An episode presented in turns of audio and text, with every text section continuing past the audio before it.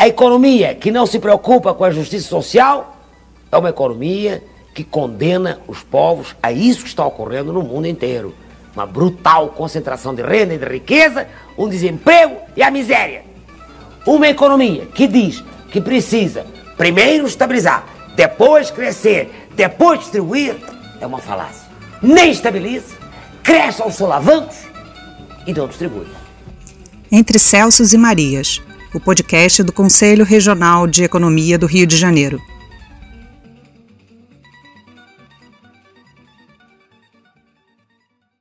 Bom dia, boa tarde, boa noite, querido e querido ouvinte.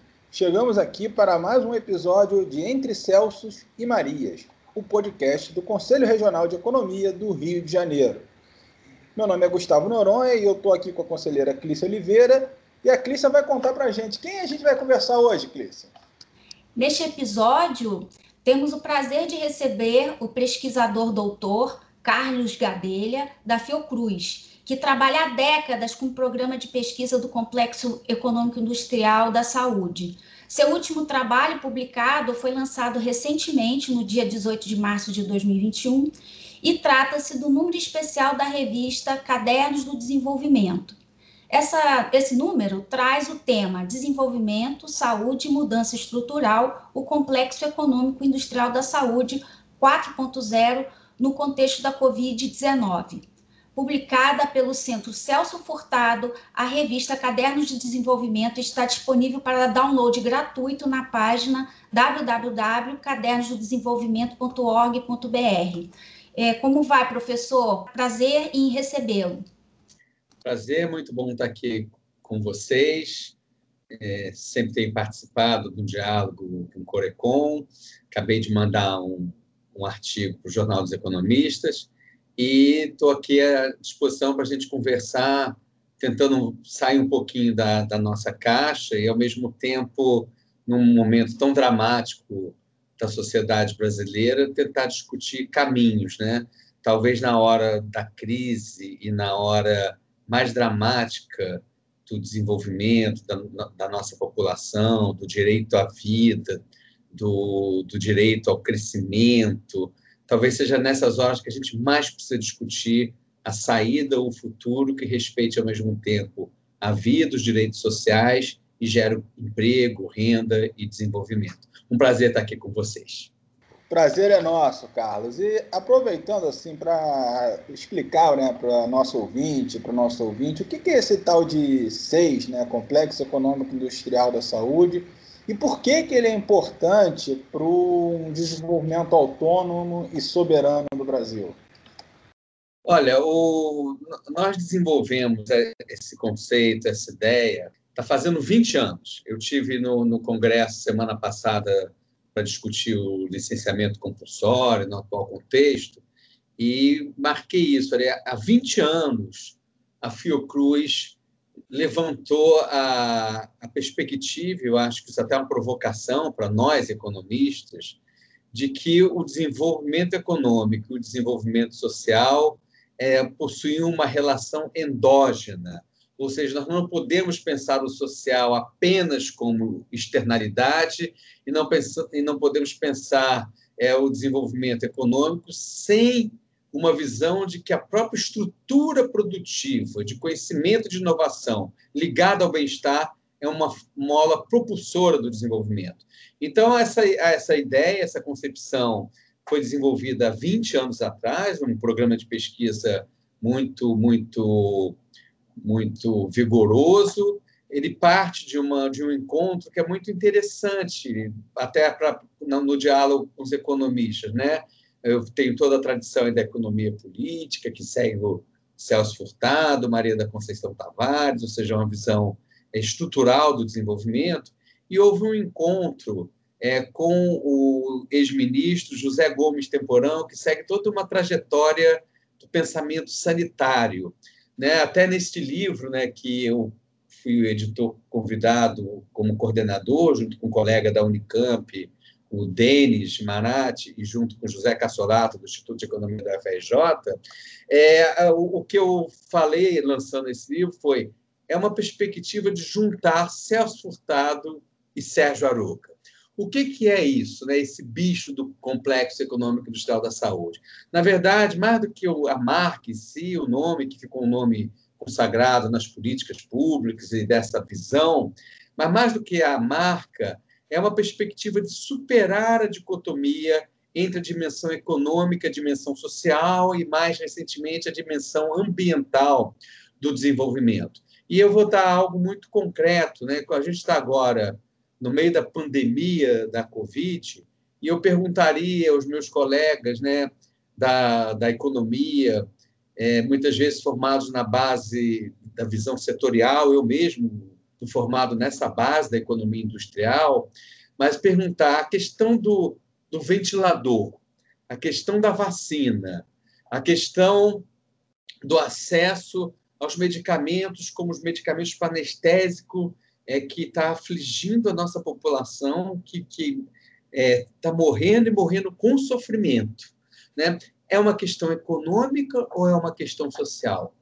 Ao mesmo tempo, a gente, essa é a grande é, perspectiva de, de, quebrar esse muro entre dimensão social e econômica do desenvolvimento, ao mesmo tempo, é, o ventilador, a vacina, o teste para diagnóstico, ele ao mesmo tempo ele, ele incorpora é, toda é, uma, uma, uma visão e toda uma dimensão que gera renda, emprego, inovação, desenvolvimento, e ele é um bem básico, é um bem essencial para que a gente tenha um sistema único de saúde.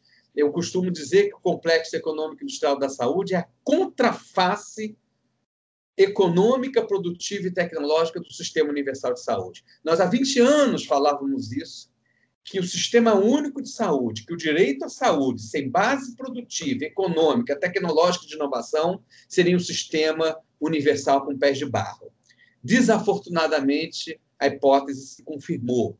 Hoje, a questão, a questão é, da pandemia ela remonta para uma agenda de soberania econômica, para uma agenda de desenvolvimento econômico e, ao mesmo tempo, para uma agenda de preservação, aprofundamento e consolidação do Sistema Único de Saúde e do estado de bem-estar. Né? Um país que não tem base, da dimensão do Brasil, que tem o maior sistema universal do mundo em termos de população, que não tem uma base econômica, tecnológica e produtiva é, em saúde, é um sistema universal com pés de barro, como a pandemia mostrou de modo, de modo avassalador. Então, ao mesmo tempo, a gente quebra essa, essa perspectiva. Vou até fazer um, uma, uma analogia aqui. Quando a gente pensa, por exemplo, no nosso Banco Nacional de Desenvolvimento Econômico e Social, o complexo da saúde fica no S do social ou no E do econômico? Ele é, ao mesmo tempo, as duas coisas. Os serviços de saúde são uma grande fonte de geração de emprego no, no Brasil. Se eu olhar o complexo como um todo, os serviços é a grande propulsora da geração de empregos, nós geramos, isso é resultado já dessa pesquisa recente, 8 milhões de empregos formais. Se eu pegar empregos direto e indireto, 16 milhões de empregos, dando um empuxe que é maior do que todo o desemprego aberto da população brasileira. Então, a área social é econômica, a área econômica é social ao mesmo tempo. Isso coloca uma mudança de paradigma que nós, economistas, temos que ter a humildade é, de começar a olhar o campo social e aprender com o campo social do bem-estar, que isto não é uma outra agenda. A agenda do desenvolvimento tem que envolver endogenamente, como parâmetro de uma moderna e contemporânea política industrial de desenvolvimento e de inovação, simultaneamente a dimensão social, econômica e ambiental. O mesmo vale, depois a gente pode aprofundar, para a agenda ambiental, é, que não pode ser apenas uma agenda acessória, uma agenda complementar, mas ela entra com centralidade na agenda do desenvolvimento econômico, assim como a agenda social que a gente propõe há mais de 20 anos. Professor, é, o caderno de desenvolvimento, ele tem como referência o professor Celso Furtado. E o professor Celso, ele trabalhou muito com a noção de capacitação tecnológica endógena. Como esse conceito que está presente no SEIS se articula com a centralidade da, do princípio da autonomia estratégica do, do Estado? Isso é importante por causa da questão da discussão da, da patente, né? Que está sendo feita internacionalmente com relação à vacina do Covid. É, essa questão é central. É, na realidade, quando a gente está falando do, do complexo da saúde, na sua versão 4.0, quando a gente fala assim, porque a gente não pode mais lidar com a questão da saúde, da base produtiva e tecnológica, chamemos como quiser as transformações em curso, mas a gente está no debate, né, e o debate remonta para, uma, para a marca da Revolução 4.0, a gente não pode mais pensar uma atenção básica em saúde sem pensar em vigilância epidemiológica inteligente que utiliza grandes bases de dados. Que bicho é esse? Como é que a gente pode ter estudo populacional que diga como é que, com o estudo da genômica humana e da vigilância é, genômica, aonde que estão surgindo variantes, por exemplo, e pessoas sendo contaminadas por variantes de coronavírus. Isso é inteligência, inteligência artificial, uso de grandes bases de dados pura. Olha só o que eu estou dizendo. A atenção básica não é apenas, e é muito importante que haja isso, mas não é apenas o tratamento é, mais, mais primário, como se fala, por isso que a gente gosta mais do conceito de atenção básica do que de atenção primária, não é apenas dar o soro caseiro, chegar na população, é também isso, é importantíssimo lavar as mãos, o distanciamento social, mas ela envolve também o uso de um aparato de conhecimento sofisticadíssimo, como a inteligência artificial é, e como o, o uso inteligente e científico de grandes bases de dados para que a gente chegue antes da pandemia, para que a gente faça os sinais de alerta, de prevenção de promoção antes que a, que a morte chegue. Né? Então, na verdade, e aí eu vou avançar, e a, e a, ideia, inclusive com relação ao Celso Furtado, eu acho que é mais do que avançar, é resgatar. Porque o Celso Furtado ele coloca com centralidade que um país que não tem capacitação tecnológica industrial não pode ser um país que se sustente sobre os seus pés, um país que tenha desenvolvimento, mas ele tinha uma visão, e aí eu acho que a gente vai além da visão apenas da complexidade tecnológica, ele tinha uma visão de, de problematização do padrão produtivo e tecnológico. Celso Furtado, num dos seus últimos livros, se eu não me engano, no Longo, no longo Amanhecer, na Fantasia Organizada, dos dois desses livros, falou: eu não posso chamar de desenvolvido um país que tem uma indústria desenvolvida e que não atenda às necessidades mais básicas da população. A visão de desenvolvimento do Celso Furtado, que merecia ter ganho o prêmio Nobel, né, e não, e não é, é, Harvard agora está descobrindo o Celso Furtado de modo, eu vou dizer, limitado na teoria de complexidade, a complexidade que é bem-vinda, que coloca a relação entre complexidade da estrutura econômica e o desenvolvimento, mas se Furtado ia além, porque ele colocava qual a estrutura produtiva que atende à vida, que atende ao planeta. Inclusive, tem textos dele já avançando na fase, na, na fase final da vida dele, os aspectos ligados à cultura, é, ligados ao meio ambiente, ligados à própria vida. Então, há uma problematização de que quem não tem autonomia, capacidade e autonomia até para poder se articular, depois eu posso falar disso, mas quem não tem capacidade tecnológica e produtiva, é, não tem capacidade de cuidar das pessoas, cuidar da vida e ter um modelo de desenvolvimento, um padrão de desenvolvimento que gere equidade e inclusão. Olha o que está ocorrendo no, no campo das vacinas. 10, 12% é da população mundial dos países desenvolvidos já adquiriram mais de 60% das vacinas. Isto é uma cinte, é uma afronta aos países que de dia nos falam em equidade e desenvolvimento sustentável e de noite nos anegam o acesso à tecnologia, sem nenhum tipo de voluntarismo. Né? Nenhum tipo de voluntarismo, mas eu digo apenas é uma contradição, é uma contradição negar, chegar a, a discussão não é nem só das patentes. Hoje é uma discussão na, na OMC se vai se incluir uma cláusula que estimule a transferência de tecnologia, nem isso querem discutir.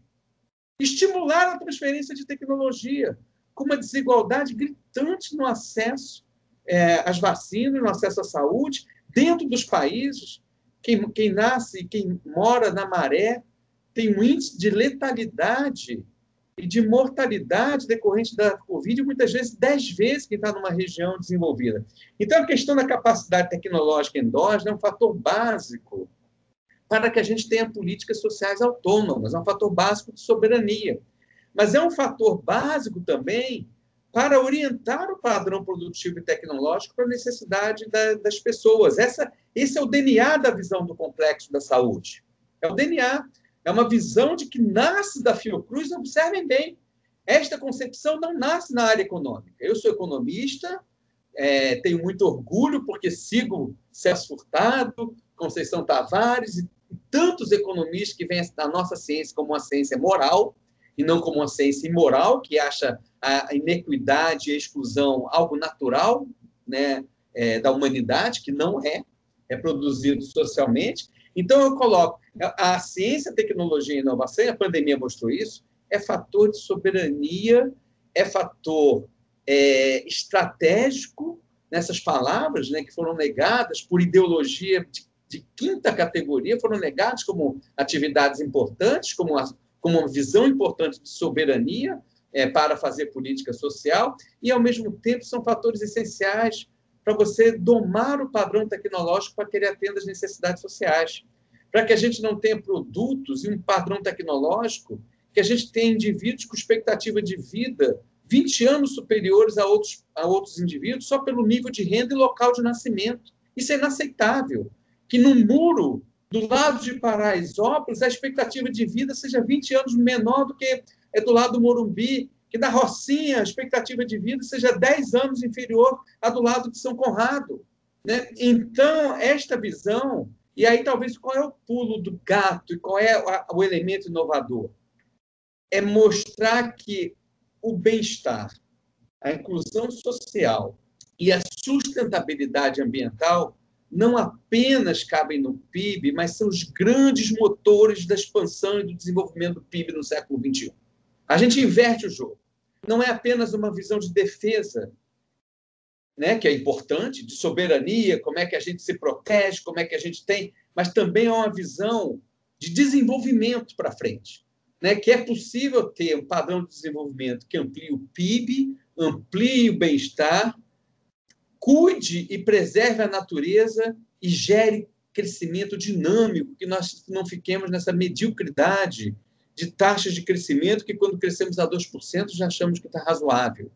Então, acho que é, é, um pouco, não é à toa, que vem deste, desse, eu vou dizer, de, de, deste, desse é, encontro, por analogia, de uma visão que bebe em Celso Furtado e bebe em Sérgio Arouca simultaneamente.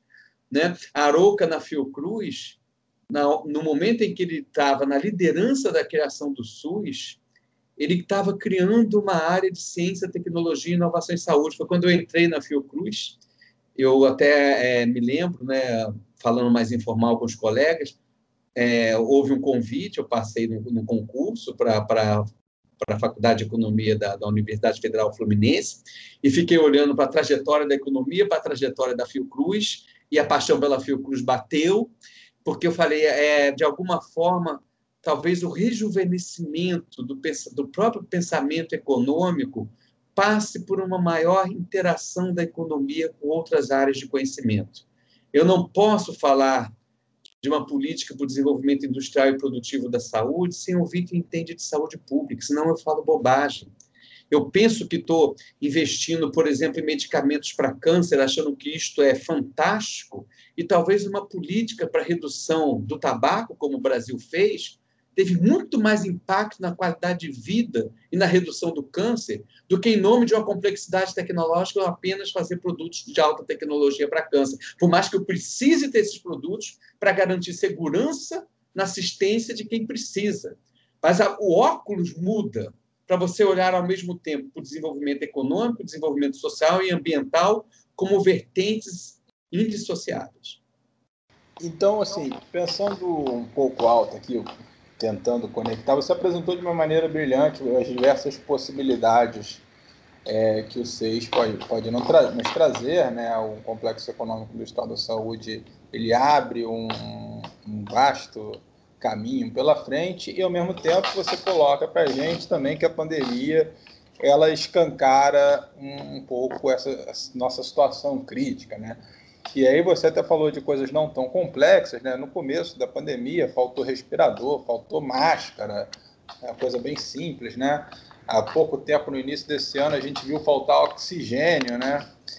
Aí algumas pessoas defendem quebra de patente para vacina, mas a gente teria capacidade de fabricar essas vacinas aqui se quebrasse patente de tudo. Então, é, é um pouco o que eu queria te perguntar, né? Com esse, com esse preâmbulo, é um, o que, que a gente deixou de fazer para chegar aonde estamos nessa situação e o que, que a gente, nesta situação, ainda pode fazer para sair desse buraco que a gente está nessa pandemia, do ponto de vista é, do complexo econômico industrial da saúde?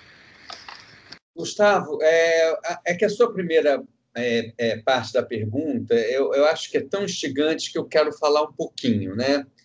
É, eu não gosto de projeto piloto de nicho competitivo isso é, é coisa de pequeno país, de pequena população, é, e muitas vezes uma agenda diversionista. Né? Quando a gente fala do complexo da saúde, a gente está falando de uma escala, de um sistema produtivo e de inovação é, que, que, é, que puxa 9% do PIB, que puxa 9% do PIB. Então, ah, é, é, importantíssimo a gente, a gente ter em conta, por exemplo, para o combate para a Covid, para a gente lidar com esta doença, a gente precisa desde máscara, é, como eu falei, políticas vinculadas ao distanciamento social, estratégias de comunicação, precisamos de, de álcool gel, é, precisamos de produtos muitas vezes mais simples, produzidos por síntese química, na área, por exemplo, de anestésicos para a população que é entubada. Então, a gente está falando de, uma, de um mega sistema produtivo que tem, inclusive, uma diversidade, uma diversidade tecnológica que abre espaço para que a gente possa para que a gente possa abrir possibilidades, inclusive, para o desenvolvimento de, de regiões com diferentes graus de desenvolvimento.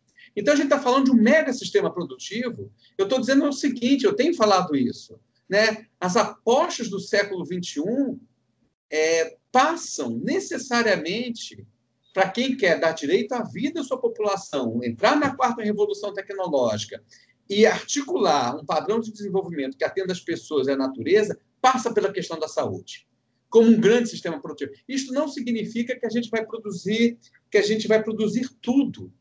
Não significa, mas eu costumo dizer, os ventiladores mostram isso com muita ênfase, quem não tem conhecimento não sabe sequer comprar produtos. Nós compramos mal ventiladores, as importações de ventiladores na pandemia triplicaram de 50 milhões de dólares para 150 milhões de dólares, e nós, e nós é, adquirimos produtos de péssima qualidade. Independente das questões alheias ao mundo econômico, da tecnologia, da malversação dos recursos públicos, existe a clara visão de que quem não sabe produzir, não tem conhecimento, não sabe nem sequer comprar. Na linguagem dos economistas, se posiciona mal nas cadeias globais de valor e fica na parte menos dinâmica, mais vulnerável e mais dependente. E aí, é, eu acho que abre um espaço para a gente pensar, como pensamos em, em alguns momentos na cadeia, na cadeia de petróleo e gás, na automobilística, vamos avançar para novas áreas, né, como a área da saúde. E aí, é, o, que, que foi? Porque houve, um, a partir de 2008, e aqui eu quero dar o crédito ao ministro Temporão, né, começou uma política industrial completamente inovadora que seguiu rigorosamente chamada da política do complexo da saúde, que articulava, da mesma forma que você pensa o sistema produtivo, o braço político envolvia uma ação sistêmica que envolvia a atuação do Ministério da Saúde, em conjunto, usando o poder de compra, com financiamento do BN10 e da FINEP, o aparato regulatório da Anvisa e do NPI, convergente. Mas olha que coisa interessante, foi a primeira política industrial do país e talvez do mundo, onde o Ministério da Área Social coordenava uma política industrial de desenvolvimento. Isso mostrava uma ruptura e uma novidade única permitindo mais de 100 projetos de parceria entre Estado e setor privado. Aliás, é outra bobagem. Não existe país desenvolvido que não tenha, ao mesmo tempo, Estado forte e setor produtivo industrial forte, simultaneamente. Nenhum exemplo de país de grande tamanho, em termos de continente, de população, que não tem desenvolvido, que não tem Estado forte, setor produtivo forte. E aí me pergunta, por que, que teve limites nesse avanço? E aí eu vou dizer de modo muito duro, com o período, inclusive, que eu participei das políticas públicas. A política de desenvolvimento ela nunca teve protagonismo sobre a política macroeconômica. A gente conviveu ao longo das últimas décadas com a maior taxa de juros do mundo e um câmbio valorizado. Então, eu acho que, de certa forma, agora era a hora de inverter o jogo e não da reversão, e não da reversão é, que a gente está assistindo. Inverter o jogo para que o rabo não balançasse o cachorro para que a política macroeconômica, como é na China, como é na Índia, como foi na Alemanha, como é nos Estados Unidos, agora com Biden, inclusive, que acabou de rejuvenescer o Buy American Act para a saúde, que a política macroeconômica e que a, e que a política é, institucional, em geral, né, desse, inclusive, segurança ao gestor público para ser inovador, né, para usar o poder de compra do Estado, ou seja, que a política macroeconômica e a política que confere a verdadeira segurança institucional, que é a segurança institucional para o Estado ser Estado, ela fosse subordinada a uma política de desenvolvimento. Isto não ocorreu. E isso deixou, e isso deixou, é, como é que eu vou dizer, uma agenda que poderia ter se aprofundado mais e, ao mesmo tempo, os mecanismos que foram criados, virtuosos, como este grupo executivo do Complexo da Saúde, que reunia 14 ministérios, era tudo que a gente precisava hoje.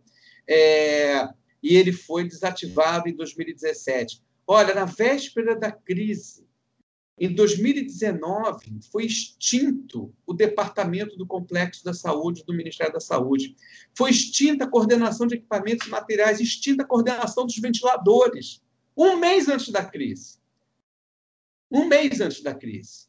Em 2019, dezembro de 2019.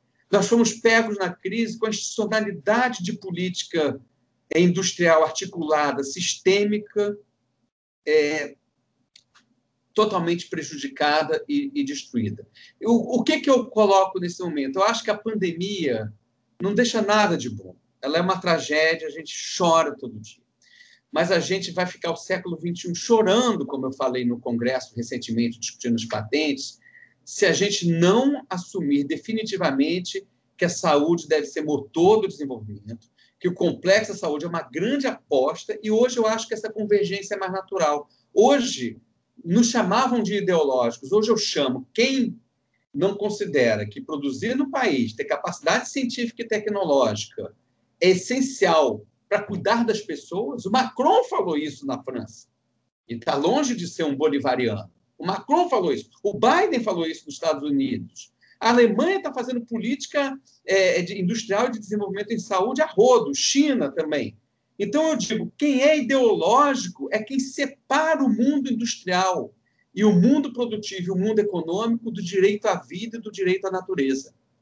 Então, acho que. Na, é, é, e aí eu acho que essa, essa pandemia escancara isso e só por cinismo, por ideologia de quinta categoria, a gente pode não colocar no centro da estratégia de desenvolvimento uma política industrial de desenvolvimento produtivo tecnológico dentro de uma estratégia nacional de desenvolvimento aonde as duas balizas, isso é proposta, não é uma volta simplesmente às políticas desenvolvimentistas do passado. Duas balizas e dois critérios norteadores definitivos. A questão da promoção e do seu vínculo com o bem-estar social e com o planeta. Eu, eu acho que é inaceitável qualquer política industrial e tecnológica que não tenha como ponto de partida a sociedade, os direitos sociais, o bem-estar social e a sustentabilidade do nosso planeta. E aí, nisto, a gente também propõe, a partir deste livro, desse projeto e desse programa de pesquisa que se, se atualiza, que se atualiza, a gente propõe é, uma agenda, uma nova geração de políticas públicas que permita a gente aprender com as políticas bem-sucedidas do passado, mas avance na direção do que o próprio Celso Furtado falava, de que uma estrutura produtiva e tecnológica não atenda às necessidades mais básicas da população, das pessoas, e eu agregaria agora do planeta, ela não tem legitimidade para ser implementada. Então, esse é um desafio para o futuro que a pandemia atual coloca de modo muito, muito é, evidente e que eu digo que permite, inclusive, uma grande convergência, para que não seja uma política de bolha, uma grande convergência política em torno da saúde como frente de desenvolvimento, ampliando essa ideia para a dimensão do bem-estar em geral e para a dimensão é, ambiental. É, professor, obrigada. A gente segue agora para nossa última pergunta e também para que o senhor é, realize suas considerações finais. Ah, acho que, considerando a sua fala anterior, a preocupação do, do, do povo brasileiro é vacina no braço e comida no prato. Qual é a perspectiva é, do Brasil é, é, ter posse, ter domínio sobre uma tecnologia própria para o desenvolvimento da vacina, uma vez que a questão internacional que se põe é da oferta limitada para o tamanho da demanda que nós temos. É, obrigada. Tá, e, e obrigado pela sua pergunta também, Clícia, que é ótimo a gente poder interagir. E eu não fico apenas com uma agenda defensiva. A primeira questão, assim, se o Brasil não tivesse a Fiocruz e o Butantan, a situação seria muito pior. Não é só a questão que a demanda é maior do que a oferta, é que a oferta é distribuída de modo desigual. Isso é importante a gente dizer. Dos 9 bilhões de vacinas, há um, um, um completo viés. Olha de novo a dimensão econômica e a social se articulando. Países e regiões que têm capacidade produtiva e tecnológica estão reservando o mercado de vacinas. Quem faz reserva de mercado são os países desenvolvidos hoje. Eu quero deixar isso claro. Os países desenvolvidos estão reservando o mercado de vacina para eles próprios. Se nós não tivéssemos o Butantan e a Fiocruz, a gente não teria perspectiva de vacinação, pelo menos da população prioritária em 2021, e eu acredito que a gente vai ter. Mas, ao mesmo tempo, eu quero dizer o seguinte: é pouco. Essa pandemia mostrou né, que o tempo se acelerou, a última vacina, o menor tempo de desenvolvimento da última vacina tinha sido é, é quatro anos, a vacina para cachumba. A da Covid foi menos de um ano. O tempo se acelerou e, ao contrário dos apologistas da globalização sem uma visão crítica, a distância aumentou. A globalização aumentou a distância, não reduziu a distância. Então, isto coloca o desafio eu tive até a oportunidade de interagir com, com o projeto Saúde Amanhã, é, coordenado pelo professor Noronha, né, que sou amigo e admirador, tá?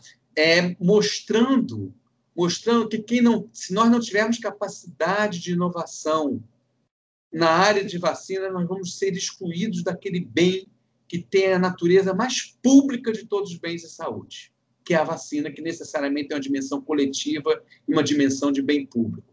A questão da inovação tecnológica, da capacitação científica e tecnológica se tornou um problema de saúde pública. Olha, de novo, a dimensão econômica e a social e a tecnológica é, interagindo. Então, eu digo, para ter vacina no braço, a gente não tem alternativa que não seja ter uma base produtiva nacional capaz, inclusive, de inovar permanentemente, de lidar com as variantes, lidar com as novas pandemias. A questão de inovação deixou de ser apenas algo possível ou desejável quando der, é uma questão de soberania e de desenvolvimento nacional. E a questão da, da comida do prato, mais uma vez, é articular política econômica com a vida. Né? Neste momento, a gente precisa de distanciamento social, precisa usar máscara, e precisa de programas agressivos, ativos, para que as pessoas possam ter uma rede de proteção social, de transferência de renda, para poderem ficar em casa, para poderem manter o distanciamento social, enquanto a vacinação é, se eleva, não no ritmo que seria necessário, mas no ritmo que é possível, porque a gente tem uma produção instalada no país. Se a gente acoplasse a estratégia de aumento da produção em curso com a estratégia é, de que viabilizasse que a população, a grande maioria da população, pudesse ficar em casa e manter o distanciamento social. A gente teria uma redução grande, grande nas vidas perdidas e teríamos uma chance em que a vacina chegasse a tempo de evitar muitas mortes em nosso país. Então, acho que são também dimensões articuladas. Eu acho que o que você mencionou é, é, é são marcas importantes. Vacina no braço, né, comida no prato e, ao mesmo tempo, base científica, tecnológica e de inovação para atender as pessoas, a natureza, e não apenas como objetivos é, que sejam um fim em si mesmo. Eu acho que aí, como palavra final, eu queria fazer um convite aos economistas. Eu sou economista no meu, na minha graduação, mestrado e doutorado. Eu posso falar isso é, com, com muito com conhecimento de causa, sem achar que estou ferindo a, a, a, classe.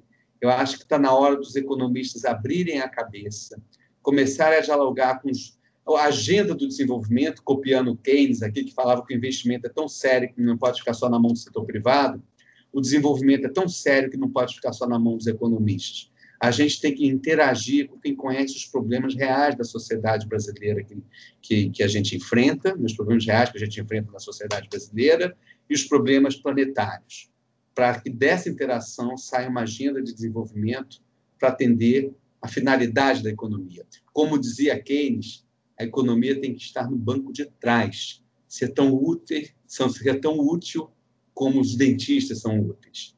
Né? A economia é serviço da vida e da sociedade, como uma ciência moral, como uma, como uma visão moral da economia, que a economia está para atender as pessoas mas ao mesmo tempo que o bem-estar gera crescimento, gera dinamismo e, há uma, e que não há uma falsa oposição entre bem-estar, desenvolvimento e dinamismo econômico. Eu faço convite aos economistas que essa trajetória profissional que fiz, de passar pela Fiocruz, a área social, logicamente, cada um com sua trajetória profissional, mas vamos visitar as outras áreas, os outros saberes, os outros conhecimentos para que a gente possa pensar uma nova geração de políticas públicas de desenvolvimento e participar dessa agenda que não é só nossa, é uma agenda da sociedade brasileira. Muito obrigado, Carlos. É, esse foi mais um episódio do Entre Celsos e Marias, o, o pesquisador Carlos Gadelha, da Fundação Oswaldo Cruz, e a gente fica por aqui. Você pode acompanhar os nossos episódios no seu agregador de podcast favorito, também no site do Corecon, www.corecon-rj.org.br. Lá no, no, nosso site você também encontra o Jornal dos Economistas, onde você pode ter diversos artigos sobre os mais diversos temas publicados, inclusive na próxima edição que vai sair, um artigo do, do. É isso, gente. Bom dia, boa tarde e boa noite.